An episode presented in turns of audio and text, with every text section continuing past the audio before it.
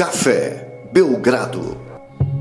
Amigo do Café Belgrado, mais uma edição do podcast Café Belgrado, Café Belgrado em 2019. Isso mesmo, você que vê o nosso loginho aí que tem 2017 inscrito, é que a gente começou esse podcast em 2017 e Lucas Nepomuceno, estamos já em 2019. Seja bem-vindo a mais um ano no Café Belgrado. Olá, Guilherme. Olá, amigo do Café Belgrado. É sempre uma emoção quando a gente se junta para falar de basquete, para falar é, de NBA principalmente. E muito feliz de estar de volta no ouvido do nosso amigo, do nosso ouvinte, é, que certamente teve muito que ouvir aí do Café Belgrado no mês de dezembro, um mês incrível para a gente, um mês é, que eu, talvez tenha ouvinte aí que tenha deixado algum episódio para trás. Eu fico, trago aqui o alerta que você não pode fazer isso. Volta lá, escuta o que você não ouviu e 2019 a gente está começando no mesmo ritmo, Guilherme. Não tem muita, não tem muita sombra e água fresca aqui não, hein? Exatamente. Você que gosta do Café Belgrado, eu realmente queria te dizer que no Café Belgrado não tem aquele episódio que a gente leva de barriga só para terminar logo, não. Todos os episódios que a gente fez, nos últimos todos aí, é, cara, foi com muito cuidado, com muito respeito pelo nosso ouvinte, com muita pesquisa. E, por favor, não fique sem ouvir o Café Belgrado, porque tem muita coisa que a gente produziu aí nos últimos tempos que vale a pena ser ouvida. A gente quer agradecer a todo mundo que está ouvindo. Audiência assim, superando expectativas, dobrando a nossa melhor marca de mês. Um negócio louco. Então a gente já começa esse janeiro entusiasmadíssimo, empolgadíssimo de fato. Váriosíssimos, Lucas. Hoje eu estou superlativo, porque a NBA continua o caos. O que os caras estão jogando não é brincadeira, não para de ter notícia também. Mas antes de entrar nas notícias, nos temas que eu quero tratar com você nesse primeiro podcast de 2019, eu tenho que dizer para o nosso ouvinte que seria muito interessante, muito alvissareiro para ele e para todos nós, que ele apoiasse o Café Belgrado, cafébelgrado.com.br, apoios de 9 e apoios de 20 reais. Com apoio de 9 você tem acesso a tudo que o Café Belgrado produz, é, sobretudo na área de podcasts, basicamente é, as séries exclusivas para apoiadores. O Reinado já está indo para o quinto episódio na semana que vem, quatro já disponíveis. O, a nova série que a gente estreia nesse janeiro é Gringo. É, não dá para ficar sem. Por favor, se você gosta do nosso trabalho mesmo, cafébelgrado.com.br, apoio de R$ reais. Eu costumo dizer, Lucas, que as pessoas já gastaram R$ reais com muita coisa que lhe deu menos companhia e mais dor de cabeça ao longo do, da vida aí. Então acho que vale a pena R$ reais um café Belgrado, mas também tem aquele apoio para quem que está, digamos, mais generoso, quer ficar um pouco mais perto do projeto, não é? Sim, Guilherme, os ouvintes aí que apoiarem com 20 reais mensais vão ter direito a participar do grupo de apoio contra o sono. É um grupo que ocorre no Telegram, que é uma pegadinha da gente, porque é o seguinte, o WhatsApp tem vários grupos, né? Então vai ficar perdido aí no, no, seu, no seu dia a dia. Então a gente fez um grupo no Telegram, que é um aplicativo para jovem e para grupo. É, e aí os ouvintes interagem com a gente sempre que tem rodada da NBA. Queria mandar um abraço pro meu nepoprimo, Guilherme, o, o Edvande. É, ele participa do grupo, eu não conhecia que eu tinha esse primo, acho que é do Mato Grosso, não é isso? Mato é, Grosso, Cuiabá. E abraço também para os dois Daniels que tem no grupo, que às vezes me confundem, porque o grupo ainda não é tão grande assim, acho que tem por volta de 30 pessoas, e tem dois Daniels, então às vezes fico um pouco confuso aí para identificar qual Daniel é qual, mas mando logo um abraço para os dois para não ter erro. Eu queria mandar um abraço para o Pedro, que faz relações internacionais, Lucas. Um cara aí que pode ajudar o Belgradão a chegar em outros planetas aí, de repente. Você sabe que o Belgradão ainda está muito restrito ao planeta Terra sobretudo aos países que falam português e, sobretudo, dentro desses, o Brasil, Lucas. Então, de repente, aí, se a gente conseguisse superar essa barreira, o Pedro podia ajudar a gente aí, um cara que faz doutorado em relações internacionais. Forte abraço para ele, lá de Minas Gerais, também está lá nesse grupo. É, tem muita gente lá, aos poucos a gente vai mandando um abraço nos próximos episódios também. Você pode entrar nessa turma, cafébelgrado.com.br, entra lá, Belgradão Insider, tudo gente boa, basquete sem parar e às vezes algumas coisas meio constrangedoras, inclusive que o Telegram, Lucas, não sei se você já está familiarizado, tem um botãozinho lá de microfone que às vezes mistura com câmera, não sei se você está ligado. Claro que eu sei, pô. Aí... Eu, ensinei para você como é que manuseia esse tipo de botão é, aí que é para jovem. Mas faltou você ensinar o nosso amigo Léo, o Léo o polêmico Léo. o que, que aconteceu, Lucas? No Réveillon, foi no Réveillon ou um dia antes do Réveillon, não sei é, o Léo foi querer gravar um áudio lá emocionado sobre o basquete, sobre o Café Belgrado, sobre o grupo de apoio contra o sono. E aconteceu que ele gravou um vídeo, Lucas, enquanto ele fazia essa declaração aí. E aí pegou, ele estava numa grande festa com é, muita coisa rolando, uma grande celebração. E ficou um vídeo muito interessante, Lucas. Às vezes acontece Será que ele isso. tava na festa do Neymar com Medina? Porque tinha muita mulher no vídeo do Léo. É, mas acho que não, Lucas. Acho que essa festa aí do, do Neymar com Medina é uma festa meio patética de uns caras que foram largados pela mulher e que precisavam fazer uma foto com um monte de mulher junto pra parecer que eles estão super na boa, quando na verdade o que tá rolando ali é uma baita de uma sofrência. É, e tem pauta o podcast de hoje, Guilherme? Eu preferiria Além de continuar falar aqui mal do falando muito mal do Neymar, do Medina, e tem mais um aí que eu não lembro quem é, você lembra? Cara, não sei, mas eu, eu sei que o Tirulipa mandou uma mensagem do, pra. Eu só vi o print que tinha um Tirulipa, eu não lembro quem é que tava no. De repente é o Whindersson, né? O Ah, não era aquele cara do, do Barcelona, aquele outro? Ah, esse cara é bom de bola, hein? Arthur. Ah, e você curte, aí você não fala mal. Só... é, mas a foto é meio tosca, né? Mas enfim, não estamos aqui para discutir esse tipo de coisa, estamos aqui para NBAizar-se, para usar aí Noronha-se da Bruna Marquezine. Lucas, péssimo trocadilho. Você é começar. Tim Bruna, então, nessa relação, Guilherme? Você é louco, eu sou super Tim Bruno, tá maluco. Tanto que eu tava querendo o Nila com o Chai Soed, lembra? Sim, mas eu não sabia se era uma punição pra Bruna, de repente. que isso. Lucas, o primeiro assunto do nosso podcast de hoje não poderia ser outro. Nesta quinta-feira, nesta quinta-feira, desculpa, a NBA divulgou a primeira lista aí de parcial de votos para All-Star Game e o resultado foi particularmente impressionante, Lucas. Você já viu? Agora você vai gostar de All-Star Game? Porque você é só crítica com esse dizer. evento. Eu acho um horror All-Star Game, não tenho o menor interesse. Provavelmente não assistirei, mas eu gostei muito dessa lista, Lucas. Quem é que tá nessa lista, Guilherme? Essa lista, Lucas, é uma lista assim que causou bastante curiosidade. Foi, foi divulgada na tarde. Eu achei imparcial. É, é, cara, na verdade o mundo é, está do lado de Luca Doncic. O que, que aconteceu, Lucas? A NBA divulgou a primeira parcial de votação tanto para a Conferência Leste quanto para a Oeste, dividida naquele novo padrão que ela cria entre guards e front court. Que seria alguma coisa como é, linha de frente ali, né? Os dois alas mais altos e o pivô. Você vai traduzir em inglês necessário agora? Tô nessa. E aí, Lucas, ficou a grande novidade da parada. O- os alas mais votados. Quer que eu diga aqui a lista? Pode ser? Pode, pode falar. Em primeiro lugar, disparado no Oeste, LeBron James com mais de um milhão de votos.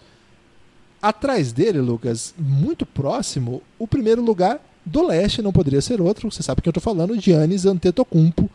Aliás, aquela foto que você postou dele hoje, em que foi aquilo, cara? É bizarro. Se você ainda não viu, procura aí no arroba Nepopop. É, que eu coloquei, acho que foto do ano pra caralho. Você procura lá. Eu não, eu não posto muito no Twitter, então é fácil de achar. Tem uma passada do Yannis entre dois jogadores do Heat, cara, que não- eu olhei umas 18 vezes até ter certeza que não era montagem, ainda não sei se é, mas acho que não, porque ele não chegou. em- os detetives da internet ainda não denunciaram a foto. Mas é uma coisa absurda, assim. Ele tem uns 8 metros de perna e o fotógrafo captou muito bem a diferença que isso faz. De repente era o caso de mandar lá pro Tadeu Schmidt, pro Fantástico, que tem aquele. Já viu isso aí, Lu? Manda, manda pelo irmão dele que você é brother. O armador mais votado do e o terceiro mais votado no geral é o Kyrie Irving. O Kyrie tá com mais de 910 mil votos, foi o armador mais votado de toda a liga. E Pode o, rolar um, um capitão LeBron contra capitão Kyrie Irving, né? Num, num programa de TV, seria interessante aí. A princípio seria capitão LeBron contra capitão Giannis, né? Yannis, mas de repente Mas tá Kyrie- pertinho lá. Exatamente. E aí, o, logo atrás, o, digamos, o quarto mais votado de tudo, Stephen Curry, com 793 mil votos. Até aqui tudo bem, não tem nenhuma grande novidade. Agora, na segunda rodada, digamos assim, de mais votados de cada posição, que o caos começa a imperar. Você tá pronto? Vou começar de trás. O, do menos o Oeste caótico- tá polêmico, né? Vou começar do menos caótico para o mais caótico. O segundo mais votado do leste é o Kawhi, quase Kawhi Leonard, super normal, né? Assim, apropriado. E Sim. aí começa a confusão, Lucas. O segundo votado do leste para armação, você sabe quem é? Sei, mas pode falar que o ouvinte talvez não saiba. Dwayne Wade. E aí, Lucas, o povo tá deixando o coração levar? Certamente tá deixando o coração levar, porque ele não tá jogando pra ser All-Star, mas pra compensar, no Oeste tá rolando coisa parecida. É, no Oeste tá rolando o Derrick Rose como o segundo armador mais votado, uma história maravilhosa desse ano aí, tá todo mundo encantado com a história. E rapaz, Luka Doncic, 679.839 votos. Cara, é uma votação sinistra, uma votação assim que no geral o, o deixaria atrás dos quatro primeiros, né, de, de cada posição, claro, esse que a gente já citou, do Derrick Rose, que tá monstruoso, do Kawhi, também já citado, e ponto, e cara. É isso. então, assim, é, a Don't Mania tomou o mundo, Lucas. Isso aí não é só o Café Belgrado que tá votando, não. Infelizmente, é, tiraram o peso né, do voto dos fãs quando misturaram com os votos, eu acho que dos jogadores e dos técnicos, ou da imprensa, não lembro agora. É, então, provavelmente o Doncic não vai entrar. Mas pelo voto popular, ele ainda tem uma folga, né? Porque é, o terceiro do frontcourt também entra, né? Então, o Kevin Durant, que vem na terceira posição, também entraria. É, quem está ficando de fora do, do Oeste seria o Anthony Davis no momento. O que seria bem louco, né? Mas. Mas pelo Don't vale, cara. Eu acho também. Eu acho que isso aqui, na verdade, eu, eu, de fato, o Lucas falou brincando aí, mas é, eu não, não tenho o menor interesse em comentar o Star Game, não acho importante, acho um saco. Mas eu acho que é Sabe um... o que é que eu acho um saco, Guilherme? Eu acho um saco o Devin Booker tá em nono no Oeste e o Jeremy Lin tá em oitavo, cara. no Leste. Tem, então, é, é bizarro, né? Mas assim, eu acho legal. Eu acho o All-Star Game um saco.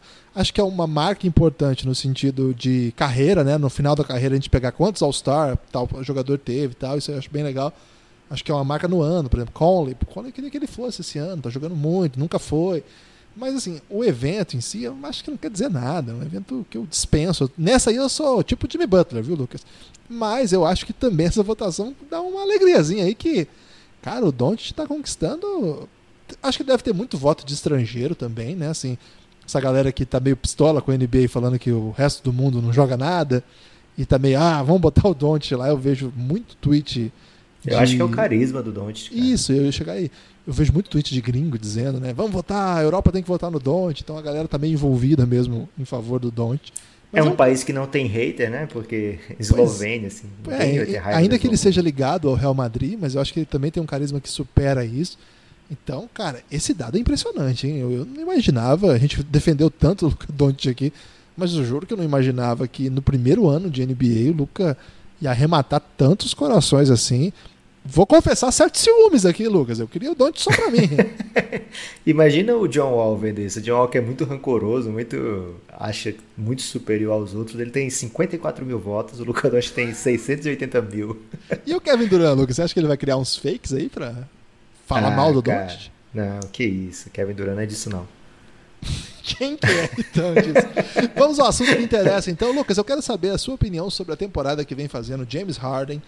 Ontem, ontem, não, anteontem no Twitter, é, eu fiz um post lá dizendo o seguinte: o que, que a gente faz, e é a pergunta que eu faço para você, Lucas, o que, que a gente faz quando o MVP da temporada passada, eleito justamente MVP, está jogando ainda mais na temporada seguinte. A gente dá MVP para ele de novo, mas e o Giannis, como é que faz?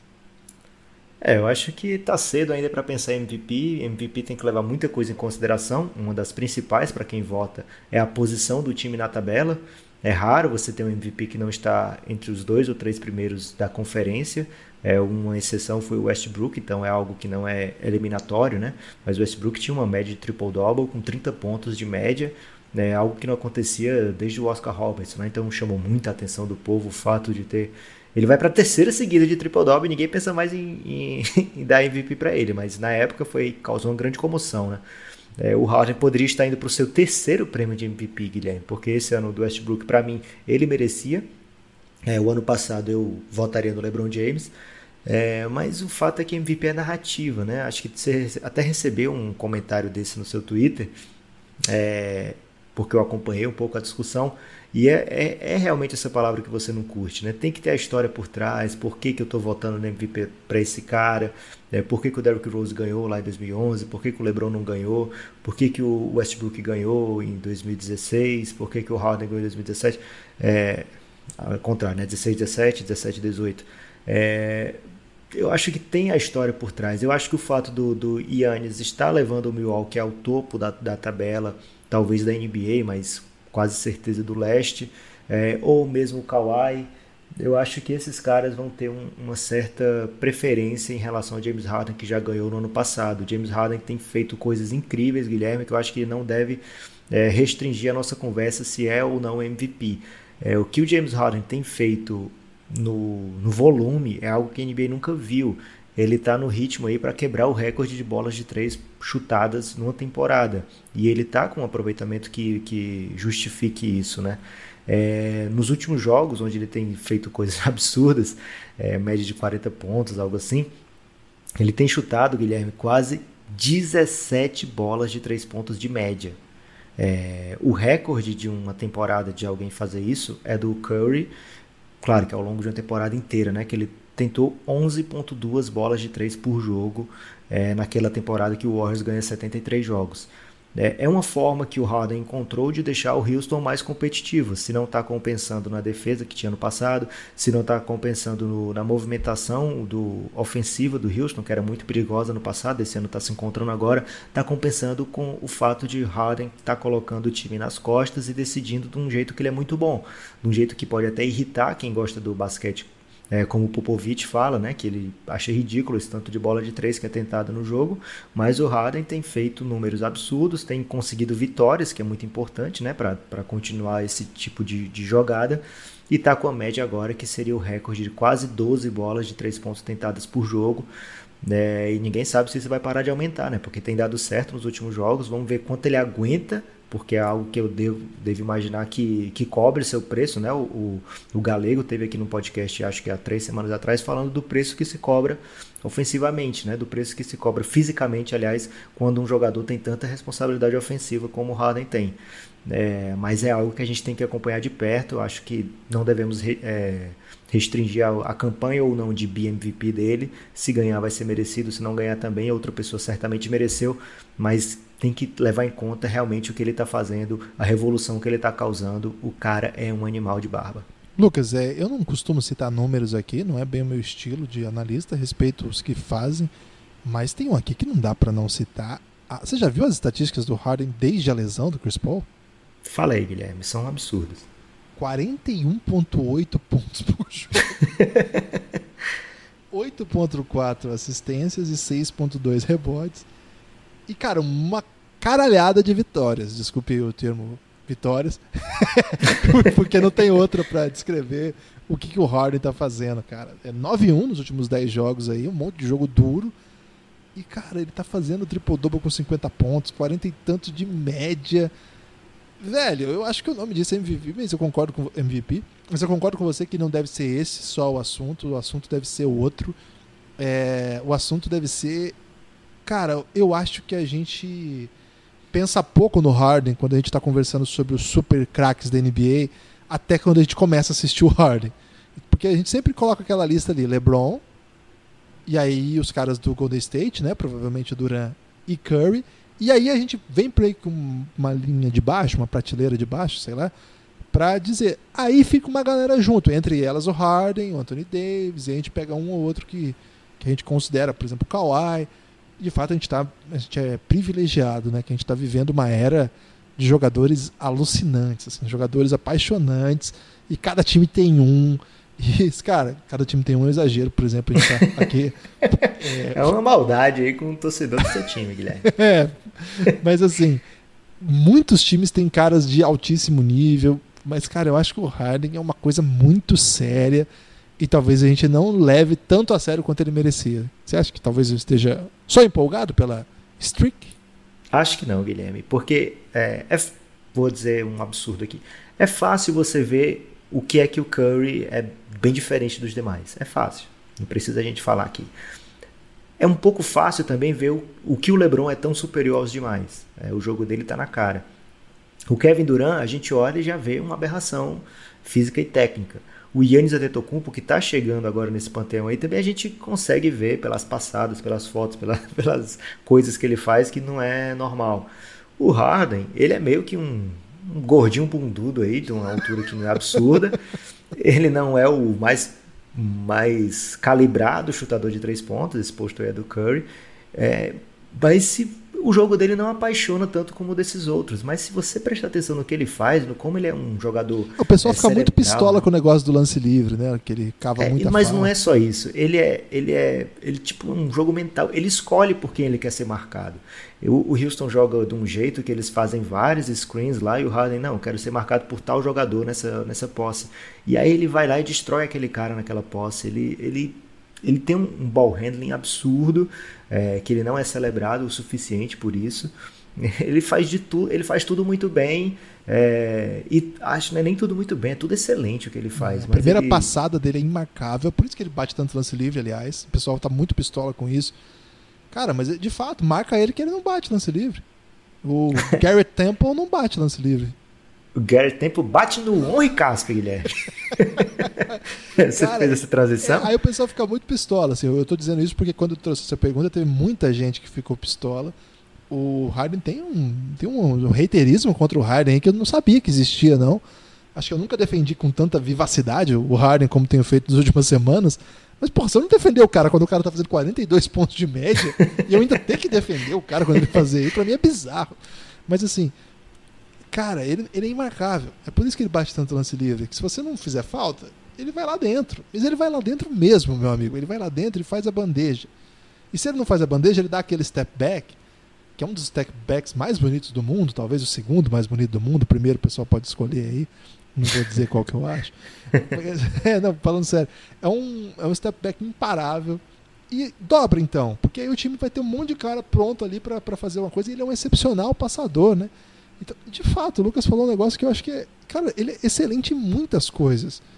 E, e, assim, ele fica com a bola o jogo inteiro. A gente falou bastante sobre ele quando o Betinho esteve aqui. Com o Galego a gente também chegou a falar. E, cara, é um negócio de louco, assim. É, eu acho que o Harden tá jogando num nível, assim, que é um daqueles caras que eu falo, peraí, agora eu, hoje eu vou ver o Harden, sabe? Eu pego a lista e falo assim, que jogo que tem hoje? Tem esse, esse, esse. Eu programo, assim, quando é o Harden aqui, eu já paro e vejo Quero ver você programar para hoje, que vai passar 1 e meia contra o Golden State. Esse jogo tem que ver, né? O problema vai ser amanhã, como é que a gente vai fazer. esse jogo tem que ver, Lucas. Então, é, cara, eu acho que esse, esse momento de grande celebração do Harden, raro, acho que a gente nunca fez assim, com tanto espaço assim. É um cara com uma carreira muito interessante, porque ele chega em um time que estava sendo programado para ser a casa do Kevin Durant. E aos poucos o Russell Westbrook virou uma segunda peça que virou um animal, né, cara? E o Harden era uma espécie de terceiro membro, assim, que vinha do banco, você lembra, né? O Harden era um, um sexto homem que jogava muito. Eu lembro quando ele chegou, havia muitas comparações com o Ginobili. Pela, ele, os dois são canhotos, os dois têm uma falsa condição de lentidão, mas de repente eles vão lá dentro e enterram. Mas aos poucos o Harden foi virando um jogador mais afastado da cesta, né? E mais controlador do jogo, assim ele é um cara que é importante naquela série que o time vai às finais da NBA, mas não consegue jogar bem na final. Depois a gente leu bastante sobre isso. Foi um, uma estratégia do, do Miami isolar o Harden, porque sabia que ele era o cara que poderia fazer o resto do time jogar.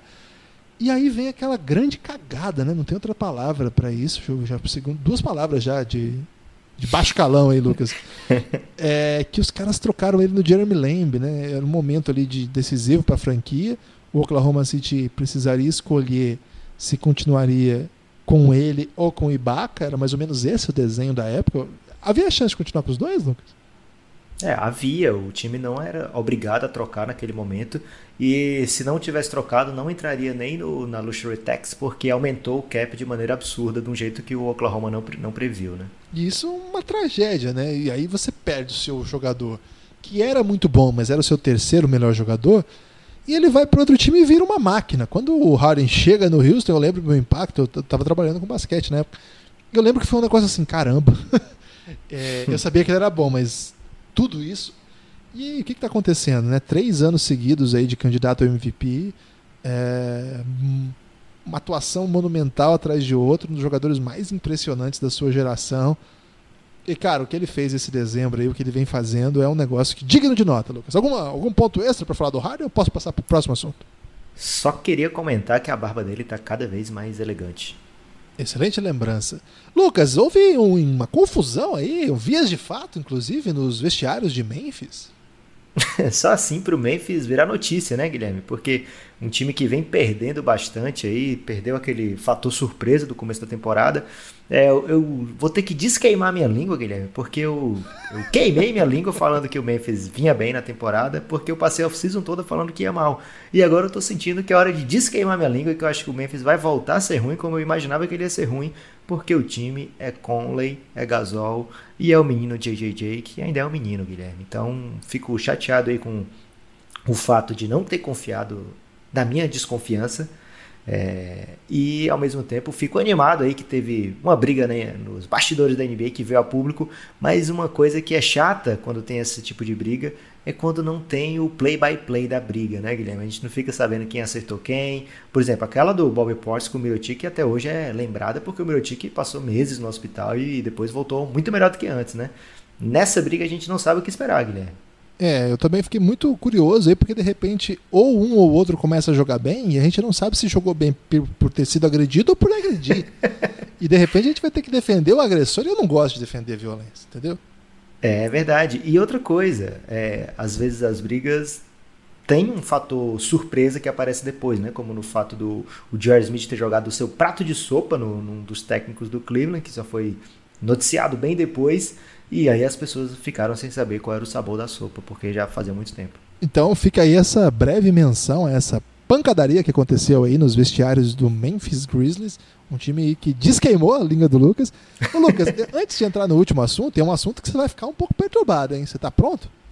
Já estamos perto do último assunto? Já estamos perto do último assunto, mas tem um pré-último assunto. Qual é o pré-último assunto? É o seguinte, Lucas. Infelizmente, nós vamos é, mandar esse podcast ao ar durante um jogaço da NBA. Então todo mundo que ouviu, ou vai ouvir durante o jogo, que eu acho possível, mas não tão provável, ou depois do jogo. Mas eu estou muito curioso para o que vai ser esse jogo do DeMar DeRozan contra o Toronto Raptors. É, e esse tweet foi recuperado pelo Fábio Malavase na tarde de hoje, ele vai transmitir o jogo. É, e foi dito logo nas, nos primeiros dias dele pós-troca. Ah, tá. O que, que, que ele disse? Revanche é um prato melhor servido frio.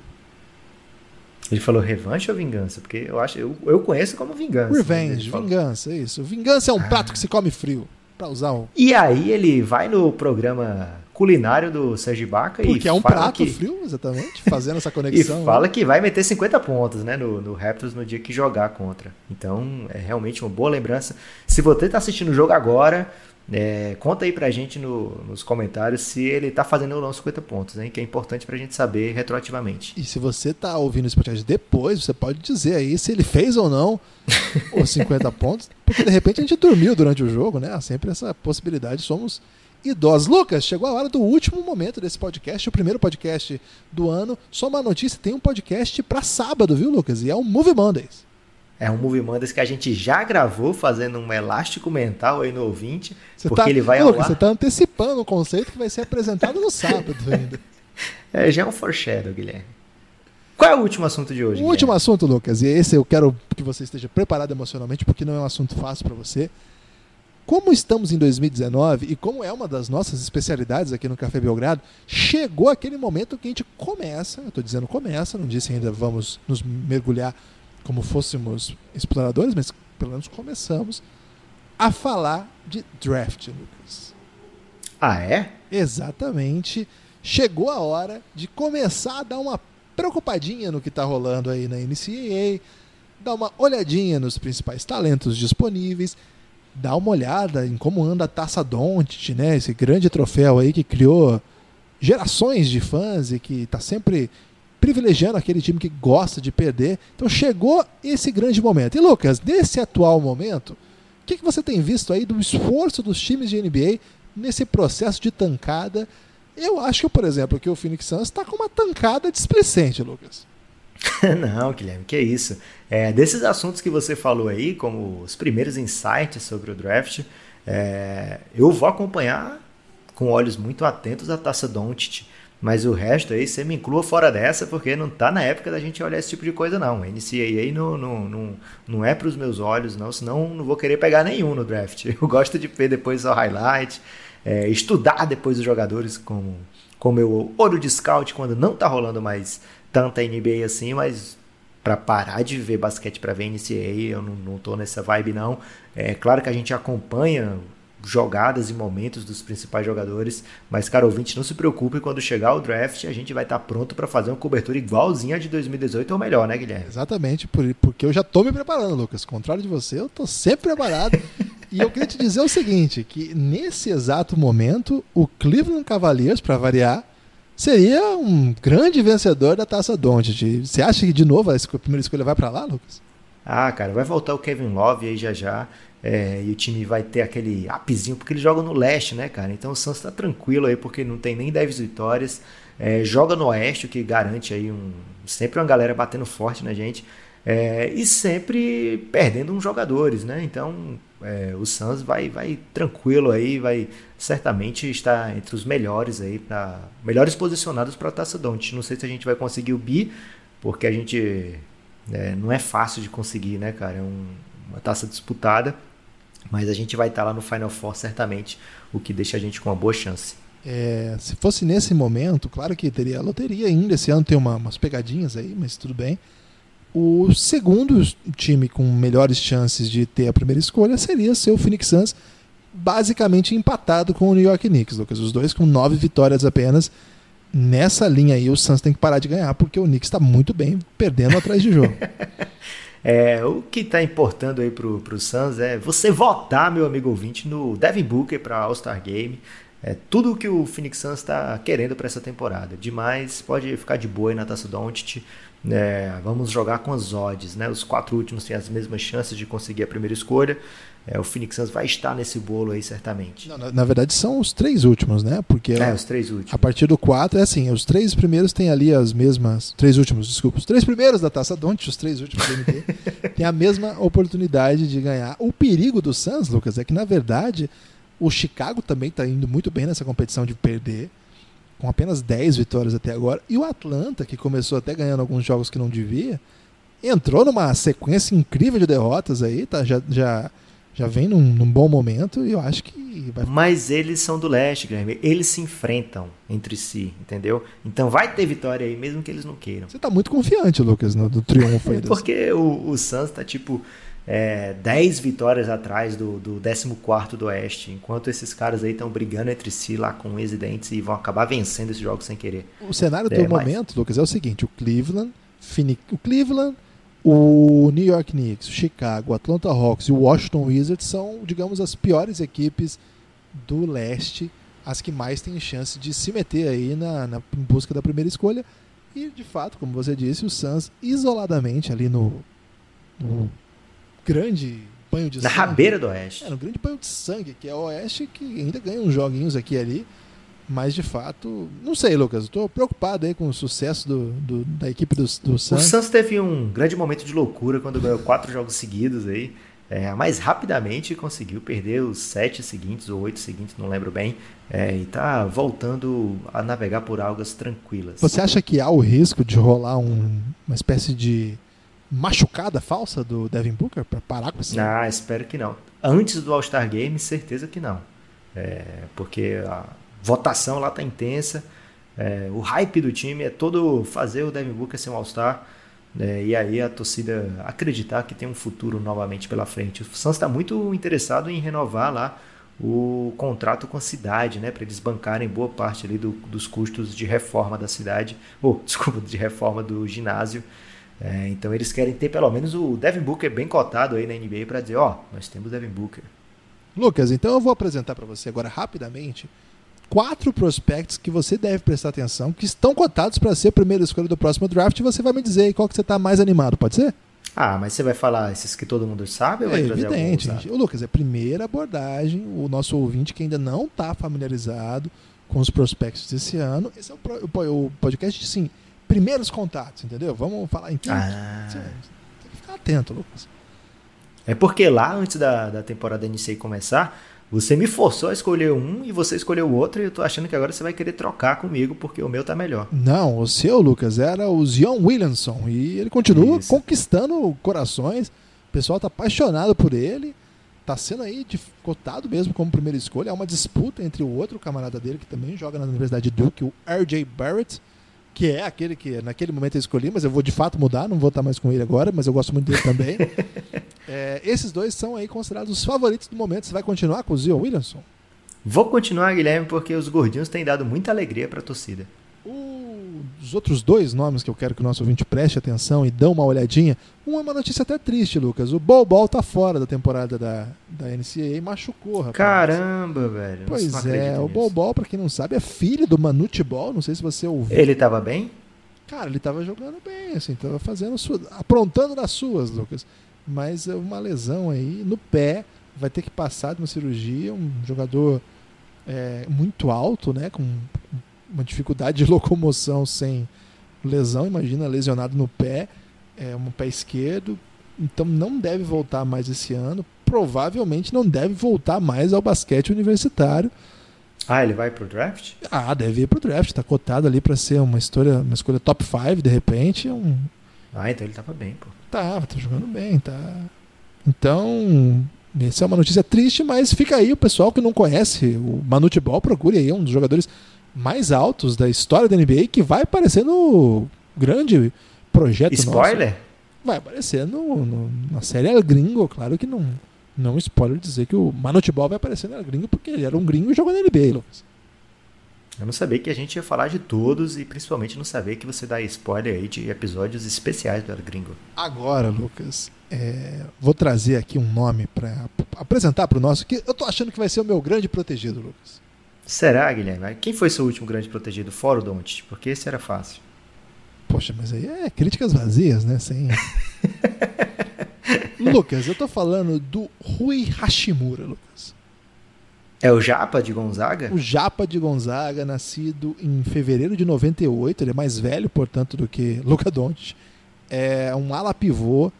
Cara, ele é muito bom de bola, Lucas. Joga pela seleção japonesa, que é inclusive treinada pelo Júlio Lamas, o técnico argentino que tá lá no Japão. Cara, esse cara é muito bom, Lucas. Ele tá deitando, tá jogando pra caramba. E eu sugiro aí que o nosso amigo ouvinte, que nunca pensou que haveria um japonês da NBA, é, de fato já houve jogadores japoneses, inclusive no Felix Santos, né, Lucas? Sim, Yuta Tabuzi. Não era grande coisa, mas o Rui Hashimura. é, tinha o Watanabe também, lembra? Teve, alguns, né? Acho que é do, do Lakers, né? É, teve alguns já japoneses da NBA. Mas, cara, o Hashimura tá jogando muito, mais de 20 pontos por jogo, uma técnica aprimoradíssima. E você sabe que Gonzaga, com esses jogadores altos que jogam próximo à sexta, eles acabaram de trazer para o NBA Domantas Sabonis, né, Lucas? E também Kelly Olynyk. Eles gostam de ousar com estrangeiros, é uma universidade que sabe lapidar. É, o Mark Few, um técnico de ponta. Então fique atento ao Rui Hashimura. Guilherme, tá vendo? Esse é um dos perigos de você acompanhar NCAA. Você vai Você tá trazendo aí você está trazendo aí casos, cases de sucesso como Kelly Olynyk para justificar o seu ouvinte acompanhar desde já? Você queria que o ouvinte acompanhasse desde a carreira universitária o Kelly Olynyk? Você não gosta do Kelly Olynyk, pelo jeito? a ponto de ver jogo da NCAA para ver o próximo Kelly Olynyk. Eu me incluo muito fora dessa, Guilherme. Caramba, hate, tiver um... hate absolutamente gratuito aqui contra o grande Kelly Olynyk, um dos jogadores mais carismáticos aí da seleção canadense. Inclusive, o cara quebrou o braço do Love, velho. É, a gente não gosta muito do Kelly Nick, mas é um bom jogador, poxa. O... é, gente, o Rui Hashimura é muito bola, viu? Então, por enquanto, esses quatro nomes aí para você pesquisar no YouTube. Rui Hashimura. Os outros são mais conhecidos. O, o Ball Ball. É curioso, né? Que o filho do Manute Ball chamava Ball, chama Ball, e o sobrenome dele é Ball também, então fica Ball Ball. É, e além dos mais famosos, o RJ Barrett, se você quiser escrever aí, é o RJ Barrett. O RJ Barrett, Lucas, ele é filho de um jogador canadense muito importante. Ele jogou na seleção canadense por muito tempo, era um craque de bola. E tá brilhando, viu? Eu acho ele mais jogador que o Zion, viu, Lucas? É, não sei. Eu sei que tem outros nomes que eu ouvi falar, que eu achei que você ia falar aí, um tal de Little e outro nome que agora eu nem me lembro, mas você me surpreendeu aí trazendo o Japa no lugar dele. Gostei. É, o Rui Hashimura é o meu novo protegido aí pro draft. Eu não poderia ficar sem torcer para um japonês que chama Rui, né, Lucas? É um tipo de, é um tipo de coisa que eu jamais seria capaz de, de, superar se não o fizesse. Lucas, reta final do nosso podcast, chegou aquele momento tão aguardado. Sabe qual é? Qual é o momento aguardado? Um momento, momento francamente. Você tem momento francamente para hoje? Claro. Primeiro podcast do ano já tem momento francamente? Claro que eu tenho um momento francamente, Lucas. Como que eu não ia ter um momento francamente? Qual é o seu momento O francamente? meu Guilherme? momento francamente, Lucas, vai pro Kanye West. Kanye West já tá envolvido em mais um momento francamente, porque ele tem tido vários. É, esse momento francamente é do Réveillon, Lucas. É na reta final aí de dezembro, mas que acaba se desdobrando em vários assuntos que são próprios da NBA. Você vai entender por quê. Há uma, não sei se você já está familiarizado, que é um problema aí, digamos, entre o Kanye West e o Drake, que é o seu a versão Nepopop de Toronto. é o Nepopop de tô Toronto. né? por ele, É então. o Nepopop canadense. O Drake teria, eu teria, Lucas, condicional, teria escrito uma música em homenagem a Kim Kardashian. Caramba. E aí o que aconteceu? Mais uma personagem de NBA também. Você tá vendo que tá tudo envolvido ali, né?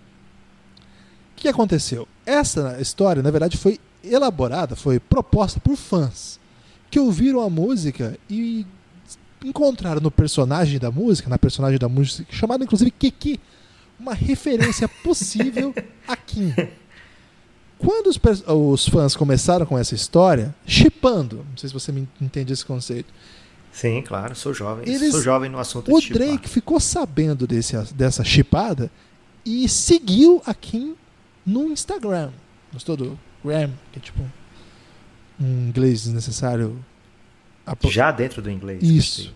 É, me irrita muito, Lucas, quem fala o inglês desnecessário com a pronúncia adequada. Fico muito irritado com isso.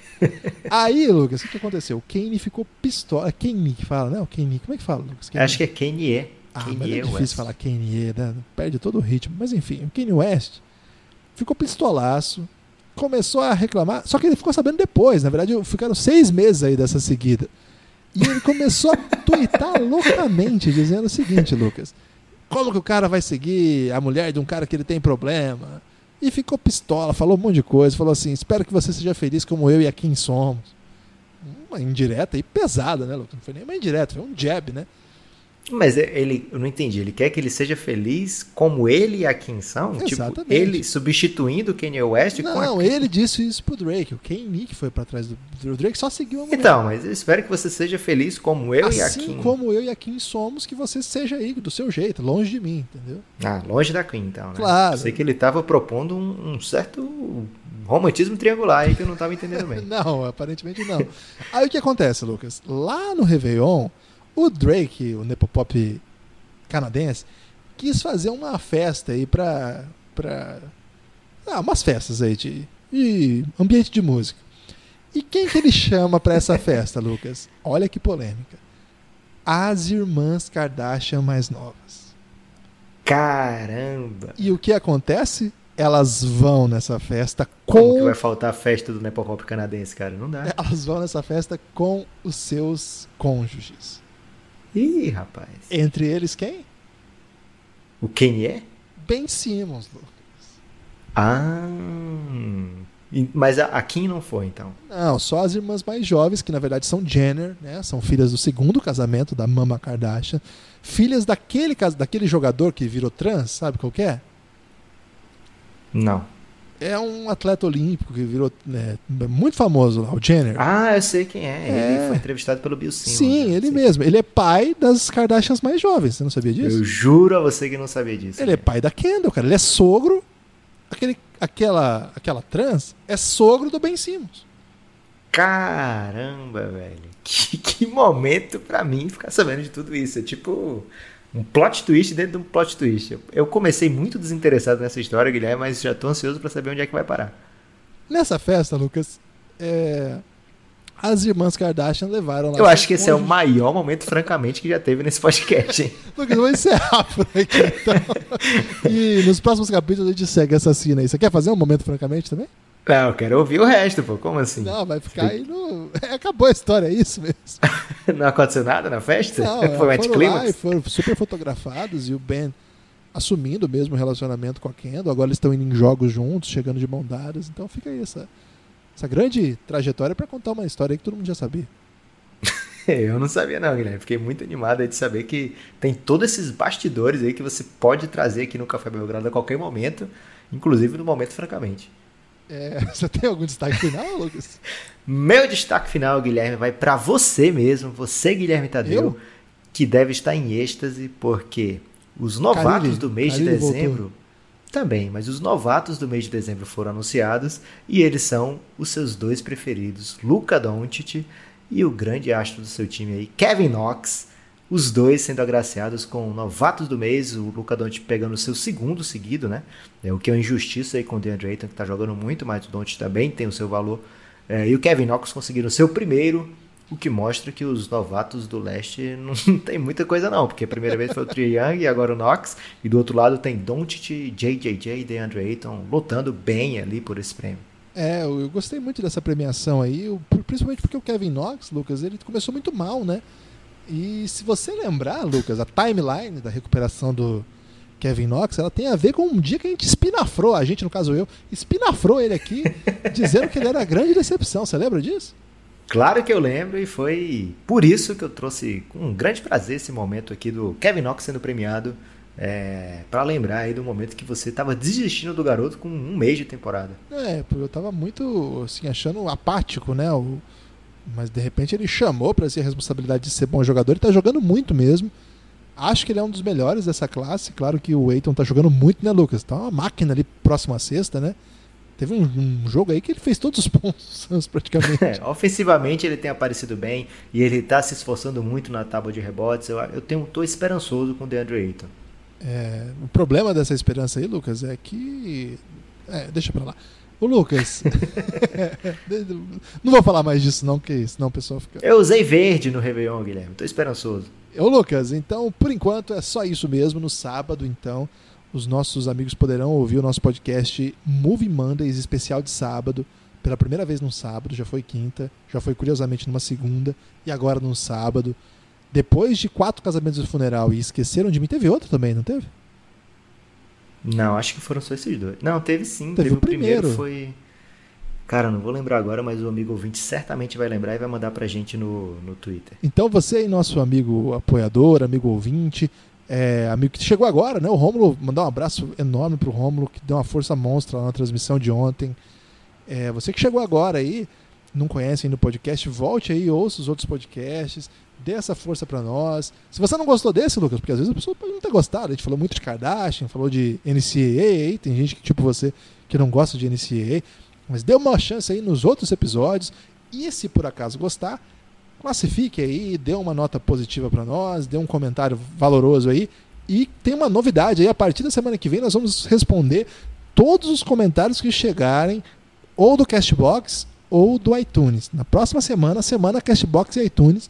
Deixe seu comentário e aí. Pode ser comentário qualquer assunto, não é obrigado a ser basquete, não. Não, aleatório. qualquer coisa. gosto de novelas do Guilherme que ele vai responder. A minha favorita é aquela que tinha a Catarina e o Petrúquio. Lembra qual era? Eu, é, Crave a Rosa. Muito boa aquela, né? Sensacional. Eu gostava mais do Vamp, porque marcou minha infância. Lucas, forte abraço. Até a próxima.